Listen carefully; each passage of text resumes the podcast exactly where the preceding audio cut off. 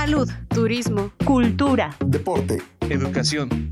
Eso, y más, es lo que somos. ¿Y quiénes somos? Ya oíste. El programa del Instituto de Seguridad y Servicios Sociales de los Trabajadores del Estado. Hola, ¿qué tal? Soy el doctor Pavel Miranda, cirujano oncólogo, y en esta ocasión hablaremos del cáncer de tiroides, una enfermedad maligna que afecta predominantemente a mujeres y que se encuentra dentro de las 10 primeras causas de cáncer en México.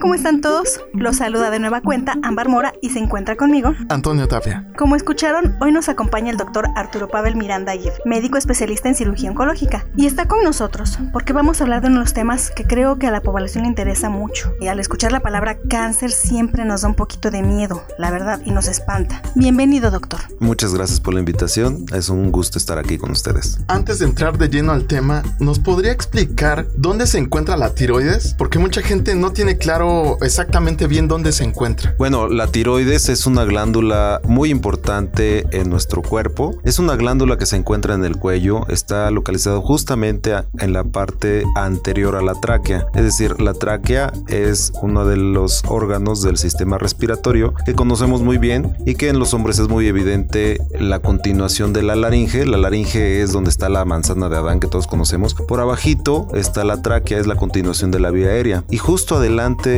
de la tráquea es donde se encuentra la glándula tiroides. Está más o menos proyectado en el segundo anillo traqueal, es decir, si nosotros tocamos nuestra tráquea vamos a ver que está como con anillitos, esos son los anillos traqueales y a partir del segundo es donde se encuentra esta glándula. La glándula tiene dos lóbulos, uno derecho, uno izquierdo y entre estos dos lóbulos se conecta con más tejido tiroideo que se llama el istmo tiroideo. Esa es la glándula, todos la tenemos, todos eh, para, para todos nosotros pues es una un órgano fundamental que produce algunas hormonas, pero particularmente la hormona tiroidea, que resulta vital para las funciones de nuestro cuerpo. Entonces, como ven, es una glándula de una relevancia fundamental. Esta glándula exactamente qué regula, qué problemas puede empezar a tener para que nos demos cuenta que está empezando a fallar. Bueno, la glándula produce hormona tiroidea, les decía, y esta hormona básicamente veámoslo como el catalizador del cuerpo, es decir, es una hormona que nos ayuda a las actividades físicas de nuestro organismo, entre otras cosas, en las cuales nos ayuda a sentirnos con energía, nos ayuda a hacer nuestras funciones físicas, nuestras actividades físicas y básicamente es por eso su importancia. Existen muchas enfermedades de la tiroides, entre estas está cuando no funciona suficientemente bien, que es el hipotiroidismo. Bueno, ahí lo que se manifiesta es como si al cuerpo le, le faltara energía hay intolerancia al frío, uno empieza a subir de peso, en fin, hay problemas metabólicos. Y cuando funciona más, al contrario, uno está muy irritable, muy acelerado, con palpitaciones, en fin, hay varias manifestaciones de cada una de las enfermedades. Pero esas son enfermedades benignas de la tiroides, es decir, que funcione más o funcione de menos, el hiper o el hipotiroidismo. Sin embargo, también puede surgir nódulos tiroideos, es decir, bolitas o chipotitos que le salen a la tiroides. Y ahí es donde hay que tener mucho cuidado porque en estos chipotitos o en estos nódulos de la tiroides, como es el nombre correcto, puede encontrarse un tumor maligno, puede ser canceroso, que es de lo que vamos a hablar hoy eh, sobre el cáncer tiroides. Hay, les decía, varias enfermedades de la tiroides, cuando funciona de más, cuando funciona de menos, cuando se inflama, que es eh, la tiroiditis, que hay varios tipos, muchos tipos de tiroiditis, y finalmente lo que nos atañe el día de hoy, que son los nódulos tiroides y su relación con el cáncer de tiroides. Doctor, ¿el cáncer de tiroides se puede confundir con alguna otra enfermedad como amigdalitis, infección en la garganta, anginas o cualquier otra?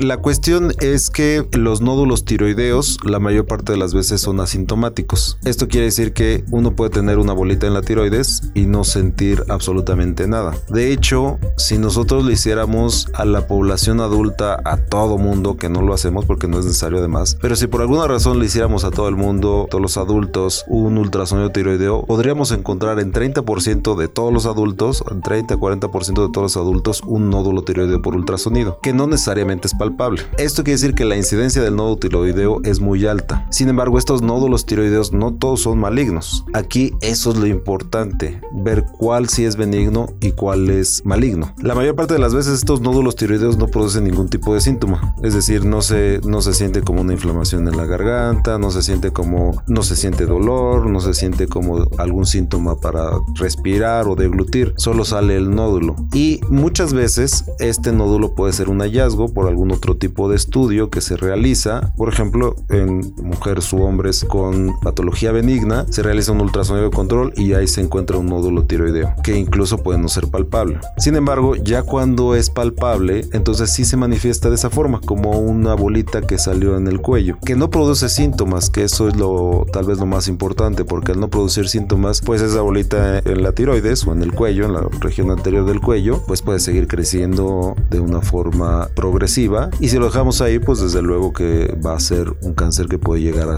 encontrarse ya más avanzado. En algunas otras ocasiones se puede diagnosticar con una bolita, no necesariamente en el lugar de la tiroides, que les decía, donde está la tráquea, ahí abajito de la manzana de Adán, las tenemos todos, tanto hombres como mujeres, eh, solo que en los hombres la manzana de Adán es más prominente, por eso, por el tipo de, hormonas masculinas, pero todos la tenemos, entonces un nódulo que sale por abajito de la manzana de Adán, en la parte central del cuello, probablemente se trate de la glándula tiroides, aunque en algunas otras ocasiones menos frecuentemente podría encontrarse otra bolita en la parte lateral del cuello y está relacionada a la glándula tiroides. Eso es menos frecuente, pero llega a pasar. De forma que en realidad lo que buscamos para diagnosticar un cáncer de tiroides es pues encontrar cuando una persona se detecta una bolita en la región anterior del, cuello, especialmente decíamos en las mujeres, es, pero también desde luego en los hombres, es necesario hacer algunos estudios para ver si está nódulo tiroideo o primero si es un nódulo tiroideo y si este nódulo tiroideo es maligno. Entonces, un síntoma claro, así que usted diga, por esto ya, ya sé que tengo cáncer o puedo tener cáncer de tiroides o es un, un síntoma específico, ¿no existe? No existe como tal. Probablemente el único síntoma que podría encontrar una paciente o un paciente es la bolita en el cuello, en la parte anterior del cuello, donde se encuentra localizada la tiroides. Ahora, esto no significa que sea maligno. Y lo importante que menciones que si esto es un cáncer, en realidad el que diagnostica cáncer es el patólogo, viendo las células cancerosas. De forma que un nódulo en la región anterior del cuello, en donde está la tiroides, no necesariamente es maligno. De hecho, la mayor parte de los nódulos tiroideos son benignos. Los estudios que se realizan al paciente junto con el análisis histopatológico, es decir, por el patólogo, al verlo al microscopio, el que diagnostica un cáncer o un tumor maligno de la tiroides. Usted comentó anteriormente que predomina esta enfermedad en las mujeres. Sí. ¿A qué edad aproximadamente comienza a producirse este mal? Bueno, lo cierto es que el 60% de los cánceres de tiroides se diagnostican entre los 40 y los 55 años de edad, que es el grupo de edad más afectado. ¿Puede ocurrir que suceda a edades tempranas? Sí, de hecho puede ocurrir en edades más tempranas y siempre que haya un nódulo tiroideo en una persona muy joven o también muy adulta, hay que sospecharlo. Es decir, si hay un nódulo tiroideo en una mujer joven o incluso o un hombre joven o incluso durante la infancia, la probabilidad de que ese nódulo sea maligno es mayor. Es decir, no es tan frecuente ese grupo de edad, muy jóvenes. Sin embargo, si hay un nódulo tiroideo, es más probable que sea maligno. Decía yo que el nódulo tiroideo en los adultos no necesariamente tiene que ser maligno. De hecho, lo más probable es que sea benigno. Sin embargo, en algunos grupos de edad, incluso en la población masculina, cuando hay un nódulo tiroideo, la probabilidad de que ese nódulo sea maligno es mayor. Ahí hay que tener una sospecha más alta en ese grupo de edad y en los hombres. Causas. Sí me gustaría que nos platicara un poquito acerca de las causas o qué puede causar el cáncer de tiroides. He escuchado mucho que la exposición a la radiación lo puede causar o existen algunos otros químicos que también puedan afectarnos, pueden afectar la salud. Sí, eso es cierto. En realidad en todo el cáncer lo que existen son factores de riesgo. Es decir, el cáncer se considera una enfermedad multifactorial. No hay una causa directa, es decir, no hay una causa que directamente produzca que una célula mute su DNA y empiece a crecer como loca. Y desde luego dar descendencia con un ADN alterado. Los factores de riesgo más importantes, especialmente en el cáncer de tiroides, es, como bien mencionabas, la exposición a radiación ionizante. Esto lo vemos en los trabajadores de la salud que están expuestos muy frecuentemente a la radiación. Por ejemplo, los radiólogos, los oncólogos radioterapeutas y en general los médicos que tienen mayor exposición a, la radiación de los rayos X, los técnicos, etc. Esto no significa que por tomarte una radiografía te pueda dar un incremento en el desarrollo de cáncer. Esto en realidad una radiografía convencional de las que nos toman a los pacientes o las que solicitamos a los pacientes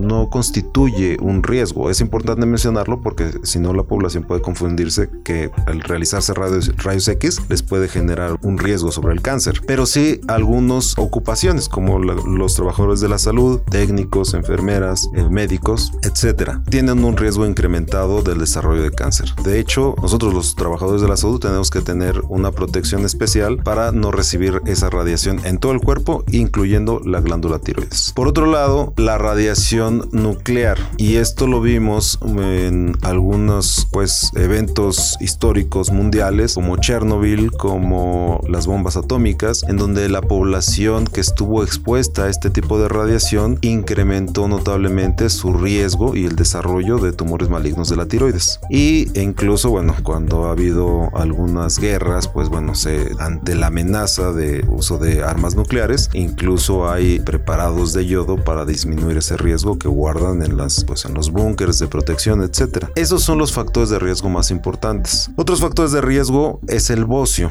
El bocio es el crecimiento de la glándula tiroides. El bocio es una condición benigna. Es un problema que surge en algunos pacientes, en algunos hombres y particularmente las mujeres, que es un crecimiento benigno de la, de la glándula tiroides. En realidad este no implica mayor problema siempre y cuando esté funcionando la glándula de forma normal. Pero cuando alcanza un volumen mayor, el bocio sí que requiere muy probablemente un tratamiento médico y específicamente un tratamiento quirúrgico que es el tratamiento del bocio. Este bocio además también se asocia a deficiencia del yodo y la deficiencia del yodo también podría constituir un factor de riesgo para el desarrollo de tumor maligno. Difícilmente vemos en nuestra población la deficiencia de yodo porque por eso la sal viene yodada o yodatada porque para nuestro cuerpo es fundamental el yodo, especialmente para la glándula tiroides para producir las hormonas tiroideas es indispensable el yodo. Entonces, pues prácticamente en todo el mundo la estrategia es añadirle yodo a la sal para completar nuestras necesidades de yodo, así como necesitamos glucosa, como necesitamos proteínas, como necesitamos calcio, como necesitamos pues muchos minerales, magnesio, etcétera. El yodo también lo necesitamos, aunque es más difícil conseguirlo, por eso la sal viene yodatada. Eso no significa que debemos de tomar eh, sal de forma indiscriminada, Muchas, claro. porque claro, eh, es contraproducente. es doctor, contraproducente. exceso de- de sí, de la sal. Especialmente no para la tiroides, pero sí para la presión arterial. Entonces, de hecho, en, en pacientes que tienen o sufren de hipertensión arterial, la sal debe estar muy moderada o prácticamente evitarla. Eh, aunque mm, difícilmente eso nos cae en una deficiencia de yodo. En realidad, el yodo sí lo encontramos porque prácticamente todos los alimentos tienen una cantidad de, de- de sal y es habitualmente suficiente. Pero también el- el- la sal que de la cocina también es yodatada y en determinado momento esa nos ayuda para este funcionamiento de la tiroides. Y esos son los factores de riesgo más importante para el cáncer de tiroides. No utilicen esto de pretexto para echarle de más de sal a los tacos.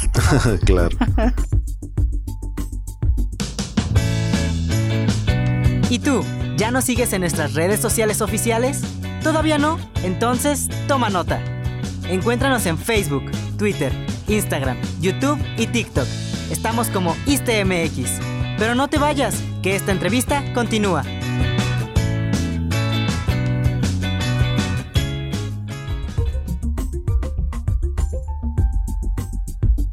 Este tipo de cáncer tiene que ver con otro cáncer. Me refiero, hay personas, por ejemplo, que tienen cáncer de mama, que les tienen que hacer estudios. Es fácil que, no sé, a lo mejor ese cáncer se corra o por tanta radiación quimioterapia que pueda recibir la mujer, pueda obtener o tener ese problema. Sí, esa es una muy buena pregunta porque sí que existe una asociación del cáncer de tiroides con el cáncer de mama. Pero eso no significa que todas las mujeres con cáncer de ma- mama vayan a desarrollar un cáncer de tiroides. El problema aquí es nuevamente la radiación radiación ionizante. Las mujeres dentro de su tratamiento del cáncer de mama, muchas de ellas recibirán radioterapia y esta radiación, si a esas dosis, pudiera poner en riesgo para el desarrollo de un nódulo tiroideo que después eh, se corrobore que sea un nódulo maligno. Sin embargo, aquí hay que ver algo importante, porque también esto podría surgirle como duda a las mujeres que tienen un cáncer de mama. El riesgo-beneficio. El beneficio de dar radioterapia en mujeres que padecen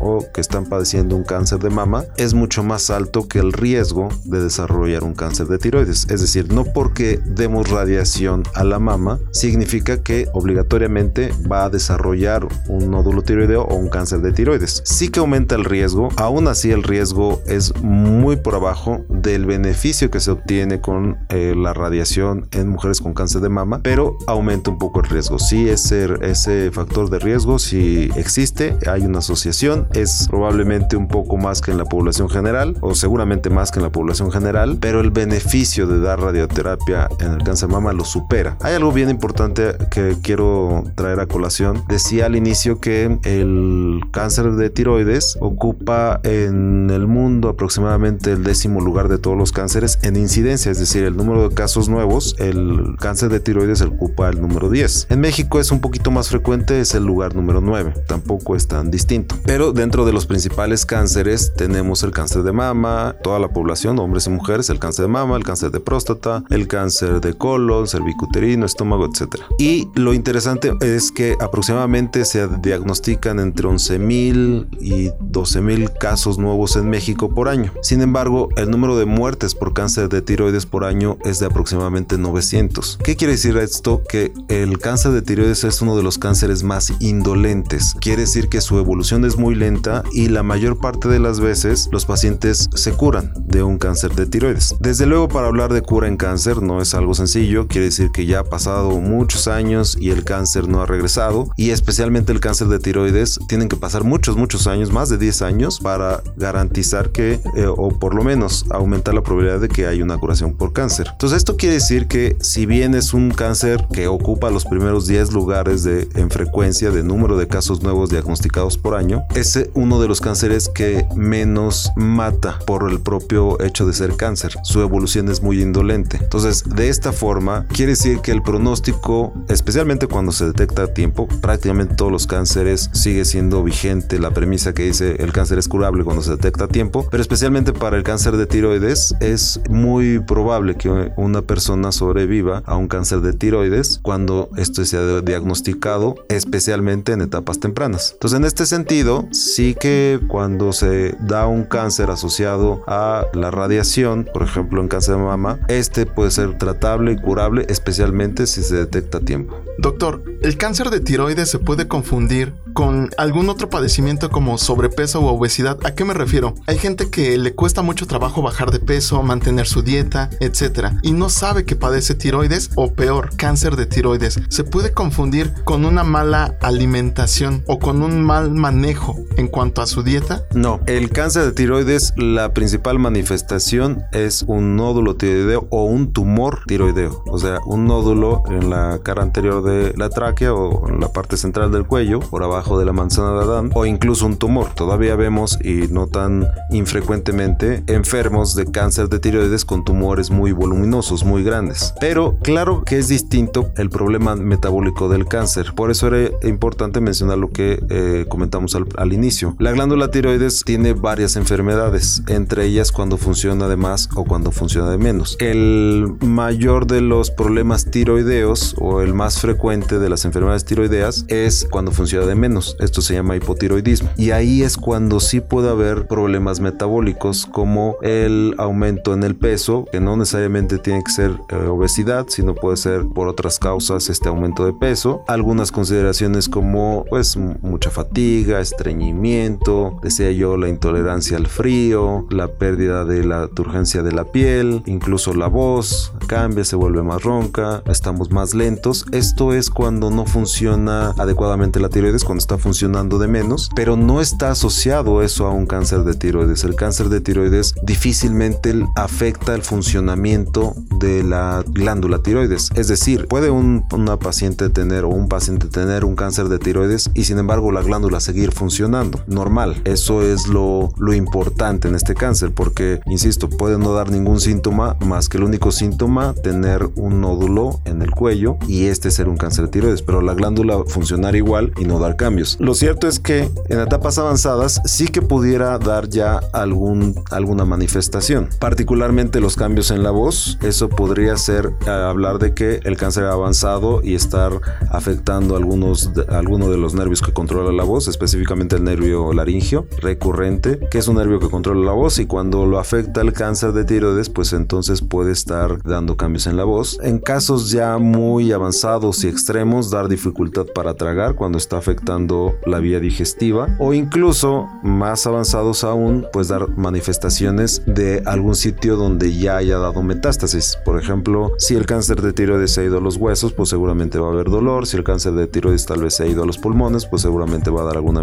manifestación como tos o dificultad para respirar. O si se ha ido al cerebro, pues también podríamos tener alguna manifestación de esto. Pero eso es menos frecuente. Lo más frecuente es diagnosticar los cánceres tiroides cuando están eh, localizados en el cuello. Eso es lo más frecuente. El 80% de los cánceres de tiroides lo constituye el cáncer de tiroides bien diferenciado, así se llama. Este cáncer de bien diferenciado de tiroides es este cáncer que les comentaba que tiene una sobrevida larga, buena, que la mayor parte de las veces se curan con un buen tratamiento. Este es el tipo de cáncer más frecuente. Hay otros cánceres de la tiroides más raros que sí pudieran ser más agresivos y aunque son menos frecuentes y entonces estos son los que hay que tener mucho cuidado o hay que sospecharlos cuando tenemos una bolita que ha crecido rapidísimo, que ha crecido de una forma inmesurable en cuestión de meses. Esos cánceres son cánceres agresivos y esos sí que podrían poner rápidamente en peligro la vida de un enfermo. Genética. Sé que hay un cáncer de tiroides que es medular que causa cambios en los genes y que pueden pasar algo de los padres a los hijos.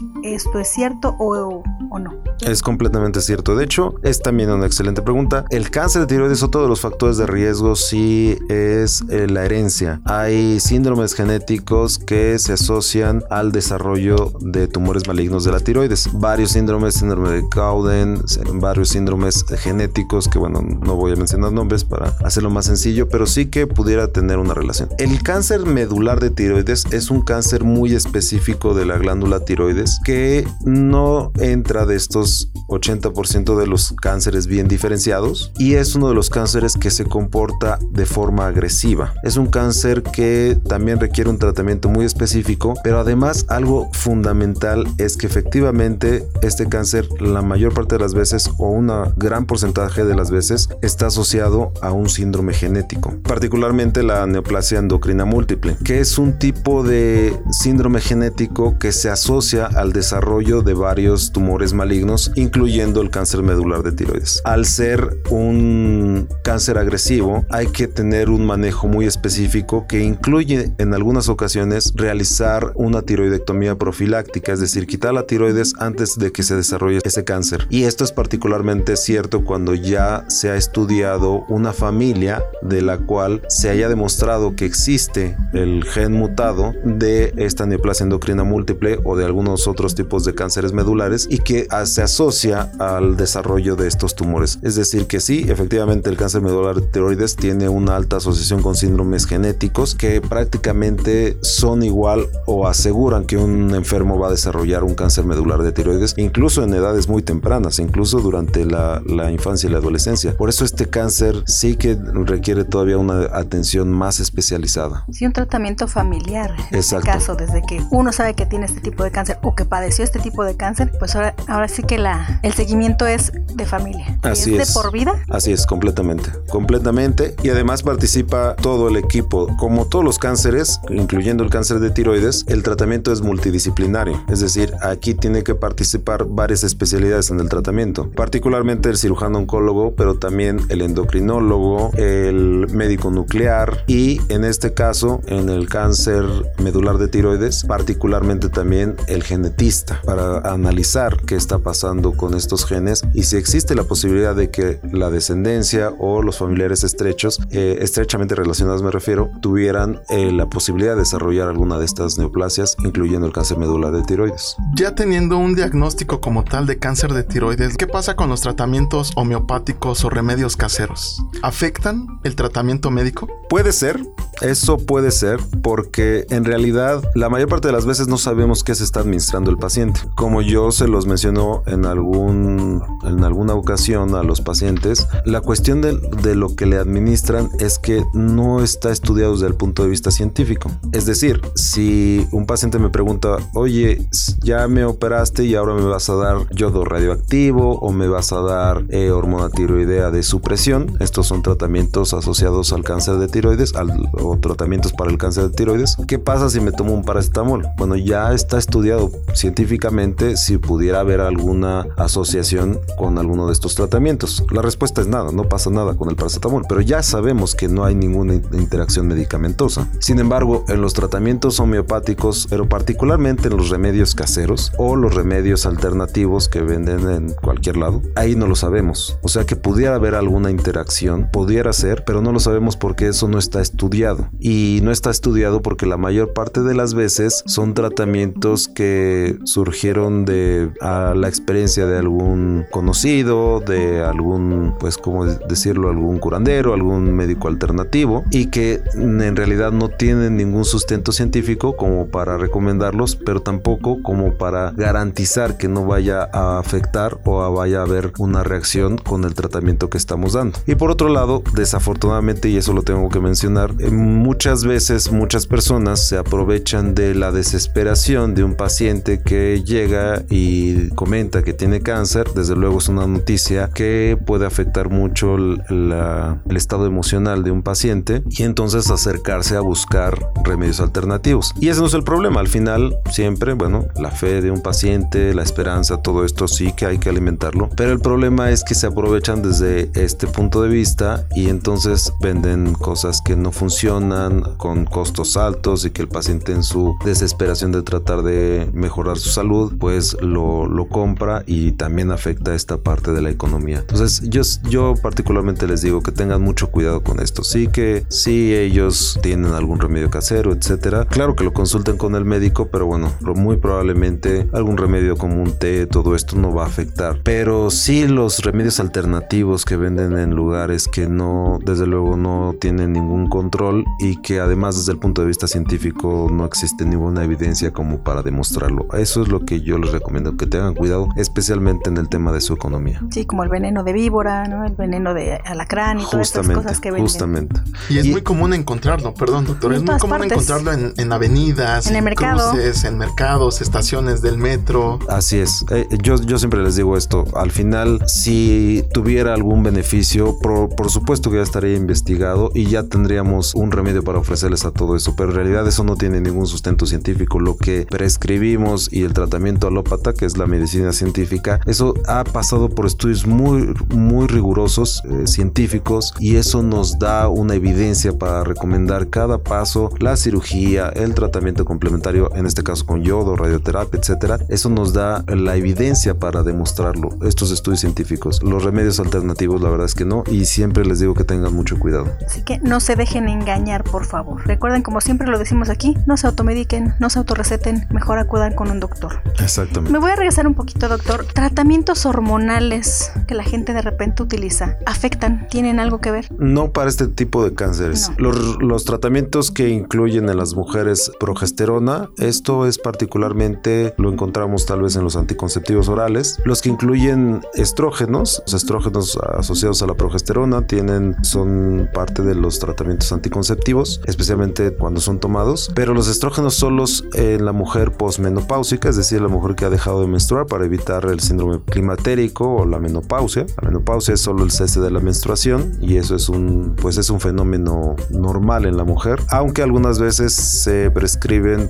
bajo el criterio médico eh, el uso de estrógenos conjugados como terapia hormonal de reemplazo. Esto para el cáncer de no es un factor de riesgo. Para otros cánceres como mama y endometrio, que bueno, no es el tema, pero podría ser, podría ser y por esa razón tiene que estar muy bien prescrito la terapia hormonal de reemplazo, incluyendo también los anticonceptivos orales y esto bajo supervisión desde luego con un médico especialista, un ginecólogo o un endocrinólogo. En el caso de los hombres es poco frecuente que se utilice testosterona porque bueno, no existe el síndrome climatérico como tal en el hombre, pero bueno, algunas veces por alguna cuestión de infertilidad algo podría ser, pero tampoco es un factor de riesgo para el desarrollo de un cáncer de tiroides. Doctor, ¿cuáles son las características entre un cáncer de tiroides y una tiroides sana? Bueno, desde luego que la primera sería la formación de un tumor. O sea, una tiroides sana normalmente no tiene ningún tipo de tumor. A veces puede tener algunos quistes dentro de la tiroides, que son como saquitos de un líquido, en este caso quistes coloides se llama, y que es líquido coloide, que es parte del metabolismo de la glándula tiroides. Eh, sin embargo, una tiroides no debería tener un nódulo sólido. Cuando hay un nódulo sólido, una bolita sólida, entonces ahí sí hay que definir si es una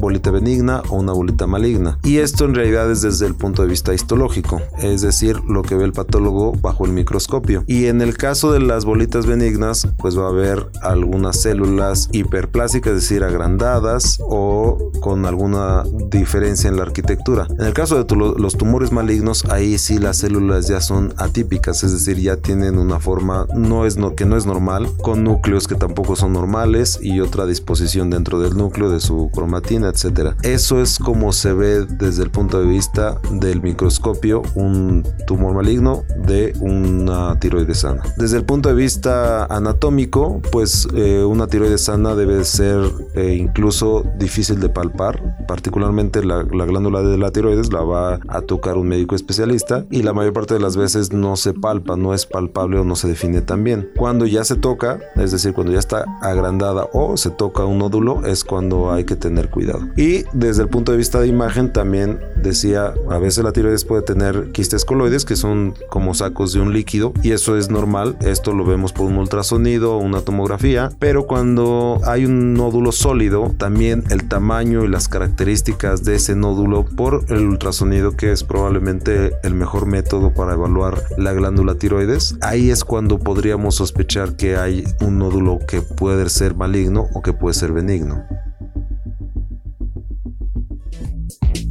Puedes escuchar este y todos nuestros episodios de forma gratuita en Spotify, Anchor, Google Podcast, Apple Music y ahora también en iHeartRadio. Encuéntranos como este podcast.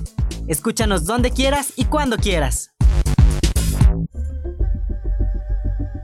Después de mis tratamientos, ya sea de yodo o de operación para retirar la tiroides, ¿qué sigue? ¿Ya me la quitaron? ¿Ya no la tengo? ¿Qué es lo que sigue para mí, para mi tratamiento, para mi vida? En realidad, sí, como bien mencionas, el tratamiento inicial de un cáncer de tiroides es la cirugía, es el tratamiento fundamental. La cirugía, dependiendo del tamaño y de la etapa, de la etapa de un cáncer de tiroides, está muy en relación a su tamaño y también a la presencia o ausencia de ganglios sospechosos o ganglios enfermos con cáncer, pero la cirugía va a consistir ya sea en quitar la totalidad de la tiroides o bien incluso en tumores pequeños quitar solo la mitad de la tiroides. Después de esto, efectivamente, y especialmente para aquellos pacientes que se han sometido a una tiroidectomía total, es decir, que se ha quitado toda la tiroides, es muy probable que el siguiente tratamiento sea el yodo radioactivo. Y el yodo radioactivo es un tratamiento oral que la idea es que al ser el, la tiroides y las células tiroideas muy afines al yodo, pues al estar el yodo marcado con material radioactivo va a destruir las células malignas de la tiroides y de esta forma completar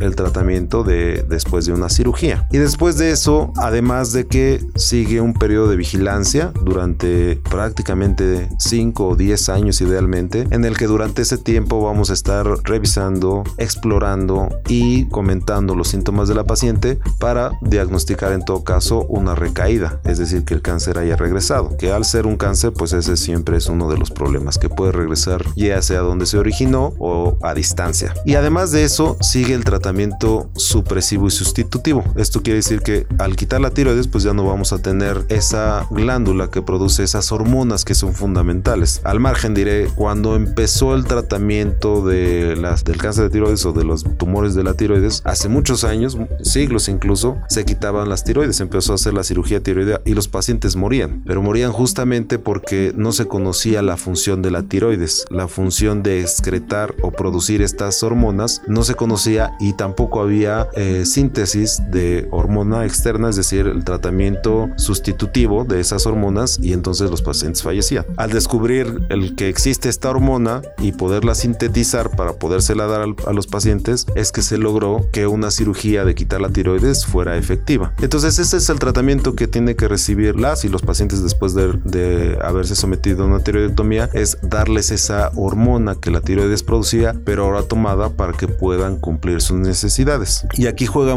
el papel muy importante el endocrinólogo junto con el cirujano oncólogo, el cirujano de cabeza y cuello, para tener a la paciente los límites óptimos de esa terapia de sustitución hormonal. Es decir, cuando una paciente no tiene tiroides, nosotros tenemos que dársela de forma externa y alcanzar las dosis que eso va a variar durante el transcurso de la vida del enfermo. A veces necesitará más dosis dependiendo de sus actividades físicas y a veces necesitará menos dosis. De forma que el papel es estar jugando o ajustando, sería la, expresión tal vez más adecuada, ajustando la dosis de la hormona tiroidea para que se cumplan las necesidades del paciente. Esto sigue después de, haber hecho una tiroidectomía. Entonces, en resumen, pues el seguimiento que va a tener la paciente más la sustitución de la hormona, que eso ya es para toda la vida, y el estar ajustando la dosis de acuerdo a las necesidades del paciente. Así como otros cánceres son hereditarios, ¿el cáncer de tiroides también lo es? Puede ser, decíamos un poquito del cáncer medular de tiroides, que la asociación con síndromes genéticos es muy alta, pero también los bien diferenciados, que son los cánceres más frecuentes y que decíamos que tiene un pronóstico adecuado, puede estar relacionados a síndromes genéticos muy específicos, que incluso se asocian a otro tipo de cánceres, decíamos el síndrome de Cowden, que también tiene alguna asociación con cáncer de mama y que también es un, un síndrome que se puede heredar, entre otros cánceres. Entonces sí, sí hay una relación en ese sentido. Bueno, ya nos eh, explicó algunos cánceres eh, de tiroides, pero exactamente cuántos tipos hay. Bueno, en general podríamos dividirlo en tres grandes grupos. El cáncer bien diferenciado de tiroides, que dentro de estos los subtipos más frecuentes es el cáncer papilar y el cáncer folicular. Después de esto los no tan bien diferenciados o los poco diferenciados, que está el, cáncer medular, el cáncer poco diferenciado y el anaplásico. Estos dos primeros, el cáncer bien diferenciado de tiroides, folicular y papilar, tienen muchas variantes, oncocítico también, y los cánceres poco diferenciados, particularmente el medular y el anaplásico, son cánceres agresivos, decíamos hace unos minutos. Particularmente el cáncer anaplásico es un cáncer muy agresivo, en donde la rápida evolución de este cáncer puede poner en riesgo rápidamente la vida del paciente. El tratamiento sigue siendo, como en todos los cánceres, el tratamiento quirúrgico es fundamental, junto con otro tipo de terapias, en estos particularmente la radioterapia, que son radiaciones externas localizadas a un solo sitio, en este caso en el cuello particularmente, forman parte del arsenal terapéutico del tratamiento de estos cánceres. Sé que suena un poco paradójico, poniéndonos al, a explicar un poquito más esto, que si la radiación es un factor de, de riesgo para el desarrollo de cánceres de tiroides, como la radiación tanto ionizante como la radiación que se da con el uso de medicina nuclear, con yodo radioactivo, como esta radiación puede ser ahora nuestra amiga y formar parte del tratamiento del cáncer de tiroides. Es algo paradójico, pero en realidad, además de que es otro tipo de, de radiación, pero en realidad es fundamental estos tratamientos. Entonces, la radioterapia no lo habíamos mencionado, pero la radioterapia también en algunos casos de cánceres bien diferenciados de tiroides y desde luego en el cáncer medular y en el cáncer anaplásico juegan un papel muy importante para el tratamiento de estos cánceres. ¿Hay algunas actividades o costumbres que provoquen el cáncer de tiroides? Pues no, fuera de lo que hemos mencionado, de los eh, del riesgo ocupacional de los trabajadores de la salud, de eh, los síndromes genéticos y de las enfermedades, de algunas enfermedades de la tiroides como el bocio, no hay alguna actividad física, alguna exposición que den algún riesgo particular del cáncer de tiroides. Esto es, cada cáncer tiene sus factores de riesgo. Uno de ellos, por ejemplo, el, la exposición a la radiación solar, que al final es radiación, pues puede tener un factor de riesgo para los tumores de la piel. Y así cada cáncer tiene sus factores de riesgo, pero particularmente en el cáncer de tiroides no existe alguna actividad física que esté asociada o alguna exposición al medio ambiente, salvo la radiación mencionábamos, que tenga un factor eh, para el desarrollo del tumor maligno de la tiroides. ¿Y como el consumo de tabaco o alimentos? El consumo de tabacos es particularmente uno de los factores de riesgo para la mayor parte de los cánceres, desde luego los más frecuentes, entre estos el cáncer de mama, el cáncer de pulmón, que es un tumor muy agresivo, que por alguna razón afortunada en México no es de los primeros lugares, pero el cáncer de pulmón es un tumor muy agresivo. Eh, otros menos frecuentes, el cáncer de laringe, el cáncer de orofaringe, el cáncer de cavidad oral, o sea, el cáncer de garganta. Esos son el, el tabaquismo y particularmente la asociación con el alcoholismo son factores de riesgo importantes para el desarrollo de estos tumores. Pero para la tiroides no. Entonces eso eh, es algo creo bueno, aunque desde luego no hay que olvidar, mientras más sano sea nuestra vida, menos probabilidades del desarrollo de estos tumores malignos y el tabaquismo es un hábito que debemos de considerar fuertemente evitarlo por todos los riesgos que eso implica, no necesariamente el desarrollo de tumores malignos, pero eh, sí la salud en general. Ahora, la obesidad, que esto está relacionado a la alimentación, desde luego una mala alimentación y el sedentarismo nos van a conducir a la obesidad. Y la obesidad, además de ser un factor de riesgo para muchas enfermedades benignas, diabetes, eh, hipertensión arterial, síndrome metabólico, dislipidemia, etc., la obesidad sí que está relacionada también a algunos tumores malignos. Y también podría hablar de una relación hacia el cáncer de tiroides. No es una relación tan fuerte, no es una asociación tan fuerte, pero sí que la obesidad podría estar asociada a otros tumores malignos, en la mujer el, el cáncer de mama, por ejemplo, y también en menor medida al cáncer de tiroides. ¿Ha tenido pacientes con obesidad mórbida o sobrepeso, no sé, muchos o pocos con, con cáncer de tiroides? Desde que no es una asociación tan fuerte, sí la ha habido, pero también ha habido pacientes muy delgadas, pacientes con un cuerpo atlético, pacientes con un peso normal o sobrepeso, y también hemos tenido pacientes con obesidad. No es una asociación tan fuerte, pero sí existe. Los avances científicos, como lo mencionaba anteriormente, que en épocas pasadas operaban la tiroides y la retiraban del cuerpo y eso provocaba la muerte. Los avances hasta ahorita que eh, los científicos llevan podría sonar muy descabellado, pero ¿podría en algún momento erradicarse el cáncer de tiroides? A esa pregunta la realidad es que es muy similar a tratar de eliminar el cáncer del cuerpo y eso es muy poco probable que en algún momento lo podamos lograr. El cáncer tiene eh, algunos de ellos un potencial de prevención. Decía el cáncer de pulmón, si no fumas, eso estás disminuyendo el riesgo y eso podría ser en alguna medida la prevención de ese cáncer. Para el cáncer de tiroides eso es muy difícil. En realidad el cáncer se produce como parte del envejecimiento, es decir, las células mientras más años tienen, por así decirlo, tienen más probabilidad de que tengan mutaciones dentro de su ADN y que eso nos lleve al desarrollo de un cáncer. Desde luego eso no quiere decir que todos los pacientes con edad avanzada van a tener algún tipo de cáncer, ¿no? Pero eso aumenta un poco la probabilidad de que tengamos una mutación en el ADN. Eso no lo vamos a cambiar. Eso en algún momento es parte de nuestra naturaleza de nacer, crecer, reproducirse y morir. Eso es parte de, igual que las células. De forma que difícilmente vamos a poder erradicar un cáncer.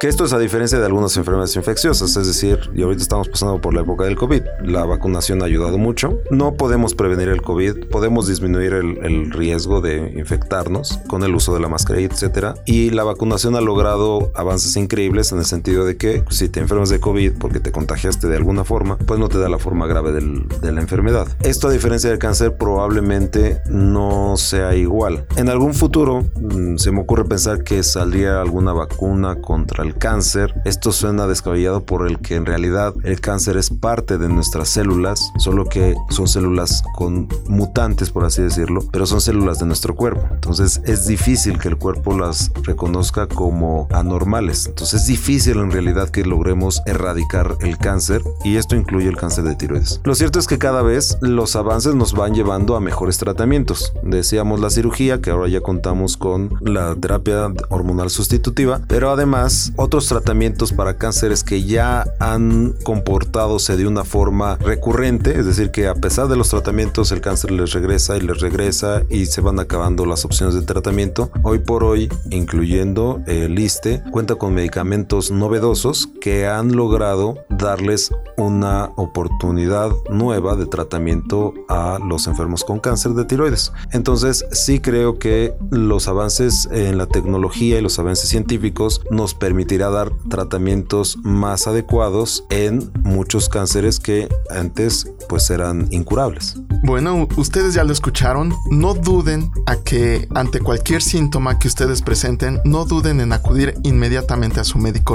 Realícense los estudios que su médico de cabecera les determine y así podamos prevenir y en su momento curar el cáncer de tiroides. Le agradecemos al doctor Arturo Pavel Miranda haber estado con nosotros y habernos explicado acerca de, este, de, esta, de esta enfermedad. Yo les agradezco mucho la invitación. Siempre es un placer participar en el programa Ya Oíste y desde luego pues a las órdenes para cualquiera de los radioescuchas. Muchísimas gracias y a ti que nos escuchas también te agradecemos. Se despiden de ti Ámbar Mora y Antonio Tapia. Hasta luego.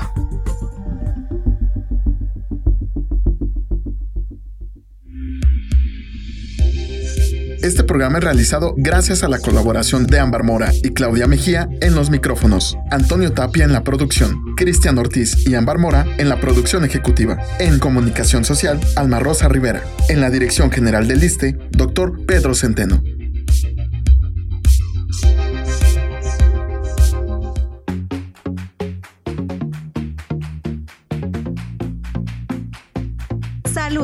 Turismo, cultura, deporte, educación. Eso, y más, es lo que somos. ¿Y quiénes somos? Ya oíste.